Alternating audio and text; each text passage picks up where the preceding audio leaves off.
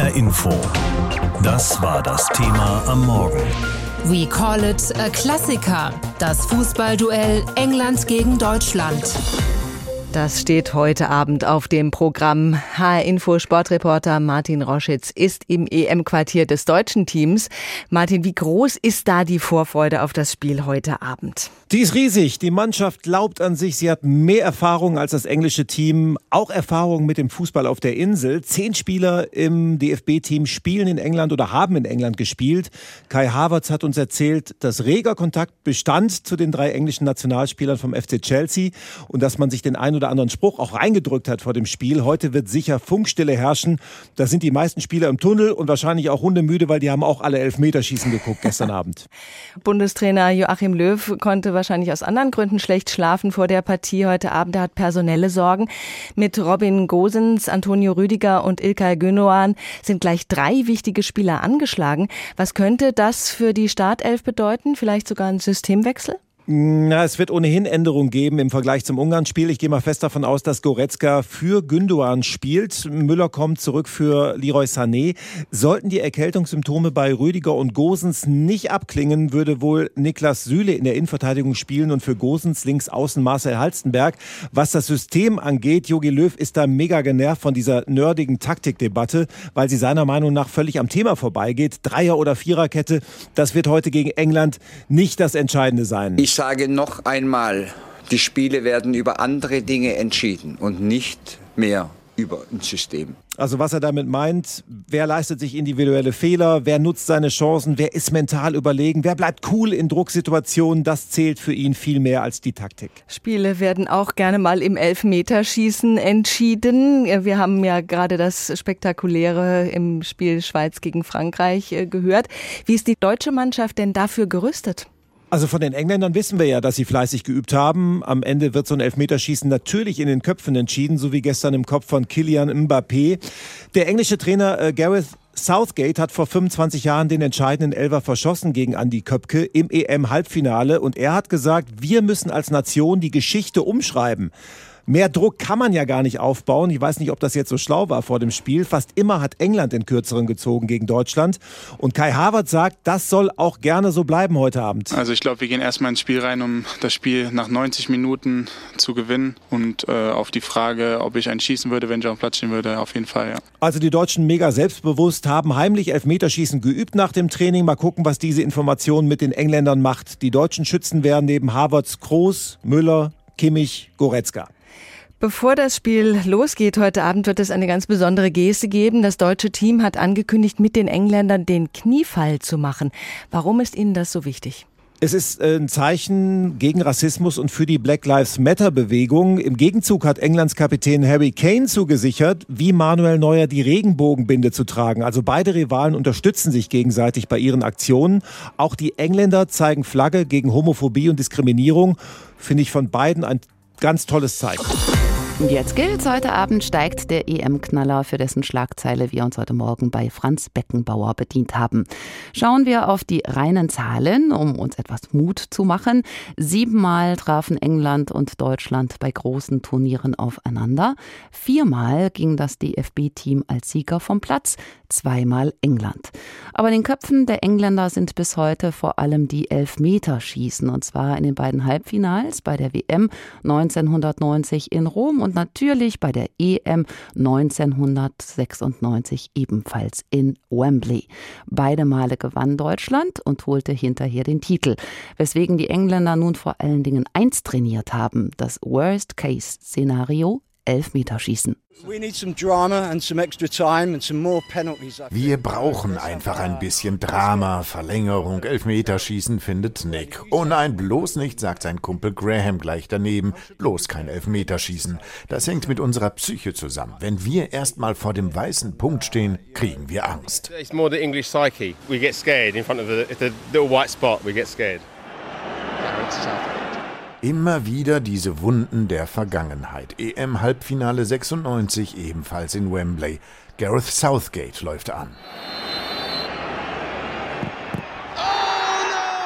Und Southgate verschießt gegen die Deutschen. Aber das interessiert meine Jungs von heute nicht mehr, sagt Southgate, der jetzt Nationaltrainer der Engländer ist. Damals waren die meisten doch noch gar nicht geboren. Trotzdem hat der Coach seine Mannschaft Elva trainieren lassen, drei oder vier nach dem Training, sagt Phil Foden, nur fürs Selbstvertrauen. A couple of lads after training like to take three or four penalties after, um, just for confidence. Phil Foden ist einer der jungen und selbstbewussten Stars bei den Three Lions, aber als er in der BBC nach Elfmetern gefragt wird, windet er sich mit dem ganzen Körper, fährt sich mit den Händen durchs Gesicht. Er mag wirklich nicht daran denken und hofft, dass es bei keinem der Spiele zum Penalty Shootout kommt, denn das gehöre zu den schrecklichsten Dingen im Fußball. I'm hoping that none of the games go to penalties because it's one of the scariest things in football. Er würde aber schon selbst auch eintreten, sagt Phil Foden, und Southgate lasse auch nicht nur Schüsse trainieren. Er hat uns erzählt, dass er diesen Ablauf damals nicht richtig geübt hatte. Deshalb haben wir das jetzt gemacht. Wir sind vom Mittelkreis zum Elfmeterpunkt gegangen, sodass wir uns, wenn es drauf ankommt, gut fühlen damit. Trotz dieser gewissenhaften Vorbereitung hoffen die englischen Fußballfans darauf, dass ihnen ein Elfmeterschießen erspart bleibt. Falls es doch so kommt, hat die BBC schon einen sachdienlichen Hinweis, der nicht nur für Spieler, sondern auch für die Fans gilt. Of course, the Germans have a word for it. Nervenstärke. Strength of nerves. Die Vorfreude steigt. Aber bei aller Fußball-Euphorie, wir müssen erst noch mal auf ein ernstes Thema gucken. Ist die EM ein Pandemietreiber und müssen volle Stadien und EM-Tourismus wirklich sein? Die UEFA verweist auf ihre Sicherheitskonzepte und sagt, die Stadien seien sicher. Aber als finnische Fußballfans letzte Woche aus dem russischen St. Petersburg zurückgekehrt sind, wo ihre Mannschaft erst gegen Russland, dann gegen Belgien gespielt hatte, wurde an der Grenze bei fast 100 von ihnen SARS-CoV-2 nachgewiesen gewesen. Und auch in Dänemark sind Fans positiv auf das Coronavirus getestet worden, nachdem sie bei der Partie zwischen Dänemark und Belgien im Stadion gewesen waren. Und jetzt also England, das Land, das in Sachen Inzidenz die hohen Zahlen hat, die wir gerade hinter uns gelassen haben. Cornelia Eulitz aus der H-Info Wissensredaktion blickt durch die Wissenschaftsbrille auf den heutigen Fußballabend. Achtelfinaltag für die deutsche Mannschaft. 45.000 Leute werden heute im Londoner Wembley Stadion sitzen und zuschauen. Wembley ist zur Hälfte ausgelastet. Inzidenz in London derzeit über 100. Beim Achtelfinale in Budapest spielten Holland und Tschechien am Sonntag vor voller Kapelle 55.000 Besucher. Also, also ich, ich gucke wahnsinnig gern Fußball und ich gehe auch gerne ins Stadion hin und wieder mal, aber ähm, Fußballstadien sind halt einfach ein denkbar ungünstiges Szenario. Die Leute müssen reinkommen, die Leute müssen rauskommen. Da gibt es jede Menge Begegnungsräume, sagt die Münchner Professorin und Epidemiologin Eva Grill. Für Professor Carsten Watzel, Immunologe, geht es auch um die Botschaft, die die Stadionbilder vermitteln. Im Morgenmagazin von ARD und ZDF sagt er, das ist natürlich ein Bild, was äh, sehr irritierend ist, ehrlich gesagt, weil wir müssen es hier in Deutschland schaffen, dass wir die Ausbreitung der Delta-Variante auch niedrig halten. Und das kann uns nur gelingen, wenn wir nicht sehr viele zusätzliche Fälle noch durch Reiserückkehrer ins Land holen. Und dahin sind sicherlich volle Fußballstadien das, das falsche Signal. Es werden keine Fantouristen aus Deutschland sein, die heute im Wembley-Stadion sitzen. 2000 Karten hat der DFB. Sie gehen aber alle an Deutsche, die in Großbritannien leben. Wer sich gleich nach der Vorrunde in den Flieger gesetzt hat und das harte Testregime hinter sich gebracht hat, der kann das Spiel heute maximal im Pub anschauen. Die Gefahr, sich aber genau dort anzustecken, oder im Taxi oder im Bus ist vermutlich höher als im Stadion selbst. Der Physiker und Aerosolforscher Gerhard Scheuch rechnet in der Talkshow Maybrit Illner vor. Selbst im Wembley-Stadion jetzt in London, da werden ja nicht 200 Infizierte sein. Selbst bei der Inzidenz von 100 sind das vielleicht zwei Hände voll. Das ist blöd, wenn man dann genau neben so einem sitzt. Ja? Aber dieser eine wird nicht das ganze Stadion rund anstecken. Eva Grill, die auch Vorsitzende der Deutschen Gesellschaft für Epidemiologie ist, legt den Finger in die Wunde. Ich meine, das Problematische ist ja, dass die, die Leute sich ja nicht sofort in Luft auslösen, wenn das Spiel zu Ende ist. Der, der Transport und alles, was dann außerhalb des Stadiums passiert, das ist ja sozusagen aus, außerhalb der Kontrolle des Veranstalters. Das heißt, was, was, da, was da passiert mit dieser Menschenmenge, das ist, das ist ganz unklar.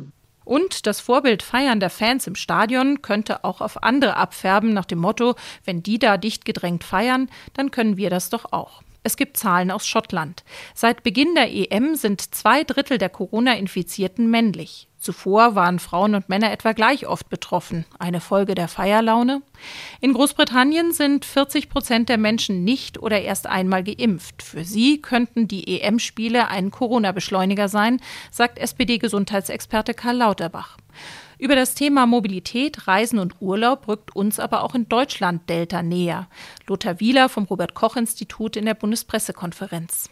Und natürlich ist Mobilität ein Treiber dieser Pandemie. Auf Reisen hat man in der Regel viele Kontakte, üblicherweise sogar mehr als sonst. Und natürlich steigt dann mit Kontakten eben auch die Chance, das Risiko, dass man sich ansteckt. Gesundheitsminister Spahn betont, 14 Tage Quarantäne für deutsche Rückkehrer, auch für Sommerurlauber von der Insel müssen sein.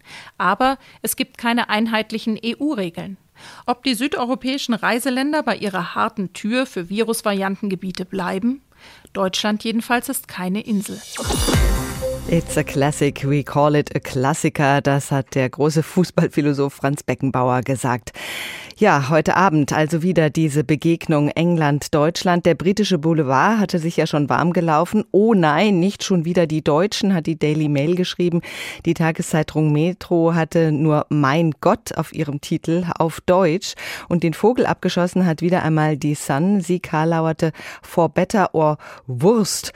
Der Showdown zwischen England und Deutschland ist perfekt. For Better or Wurst muss man kurz erklären. Die Redewendung lautet eigentlich For Better or Worse, was so viel heißt wie im guten wie im schlechten Sinne.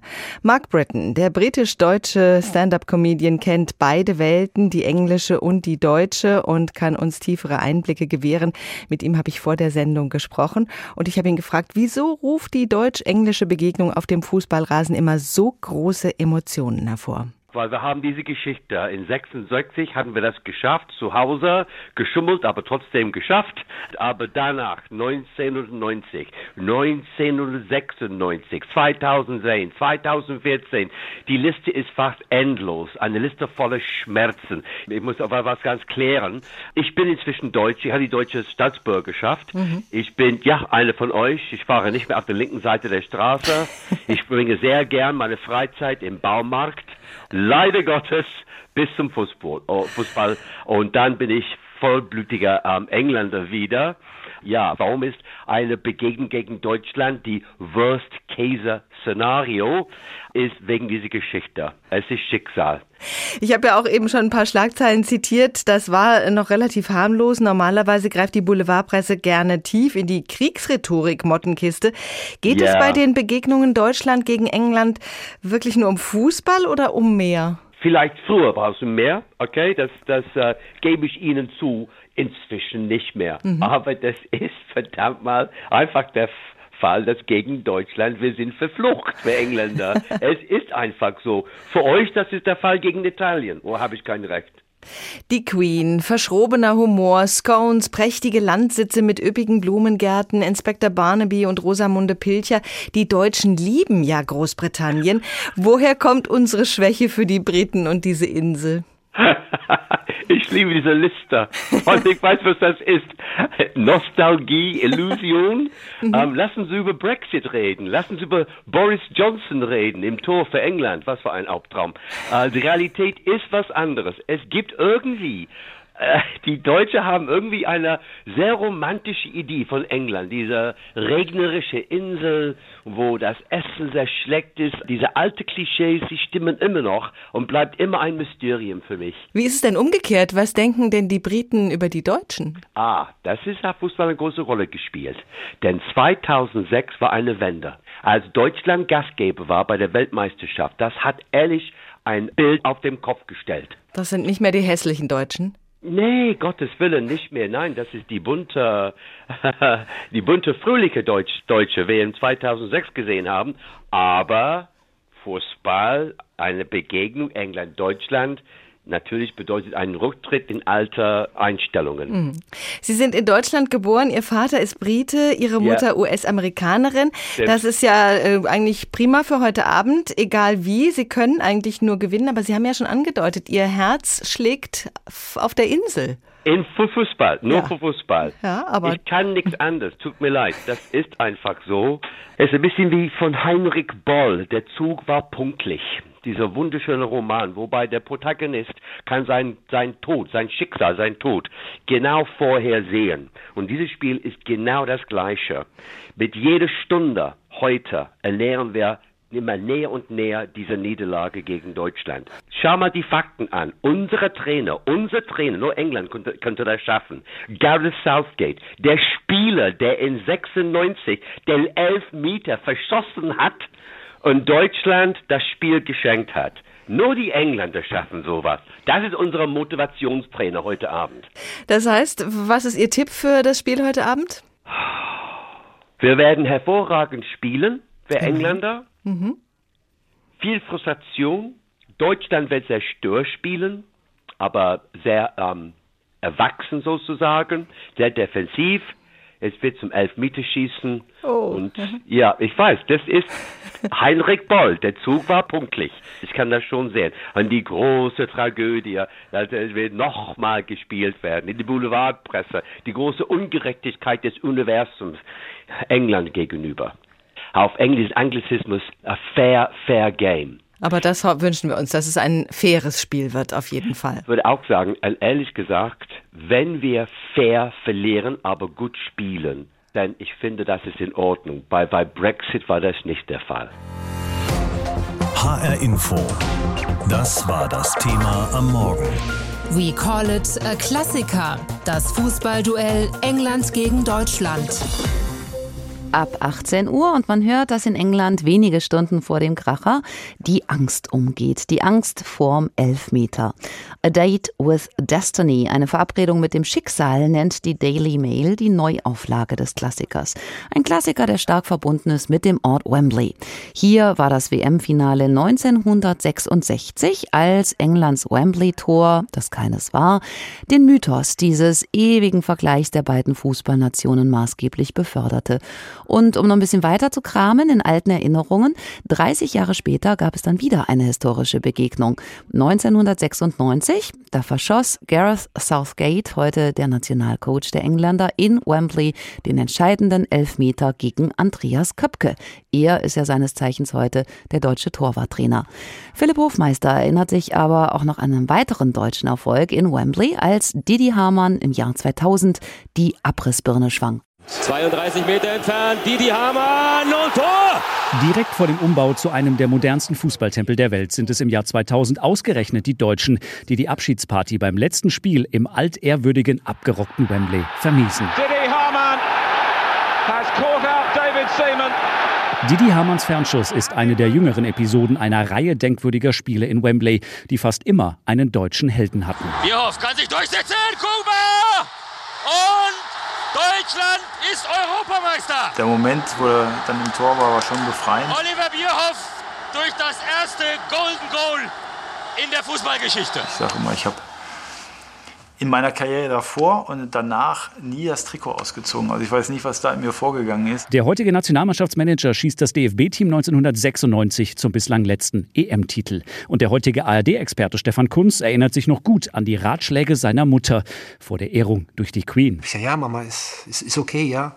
Dann sagt sie, wenn die Frau dir die Hand gibt, dann machst du aber eine ganz tiefe Verbeugung. Kunz selbst ebnet den Weg zum Titel mit zwei Treffern im denkwürdigen Halbfinale, als Deutschland England am Ende besiegt vom, wie könnte es anders sein, Elfmeterpunkt. Andi Möller trifft!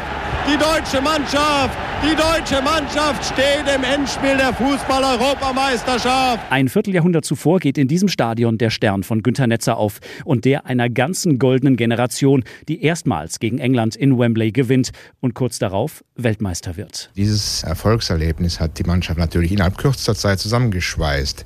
In der Stunde eines der größten Erfolge einer deutschen Nationalmannschaft. Einzig beim ersten großen Aufeinandertreffen gibt es kein deutsches Happy End im Wohnzimmer von England. Beim Wembley-Tor, das keines war, das England trotzdem 1966 zum Weltmeister macht. Vielleicht gibt es auch deshalb seitdem so viele deutsche Heldengeschichten in der Kathedrale des Fußballs, in der England inzwischen regelmäßig den Fußballgott zu Hilfe ziehen möchte, wann immer eine deutsche Elf zu Gast ist. That's what makes every game played at Wembley Stadium incredibly special. HR Info. Das Thema. Wer es hört, hat mehr zu sagen.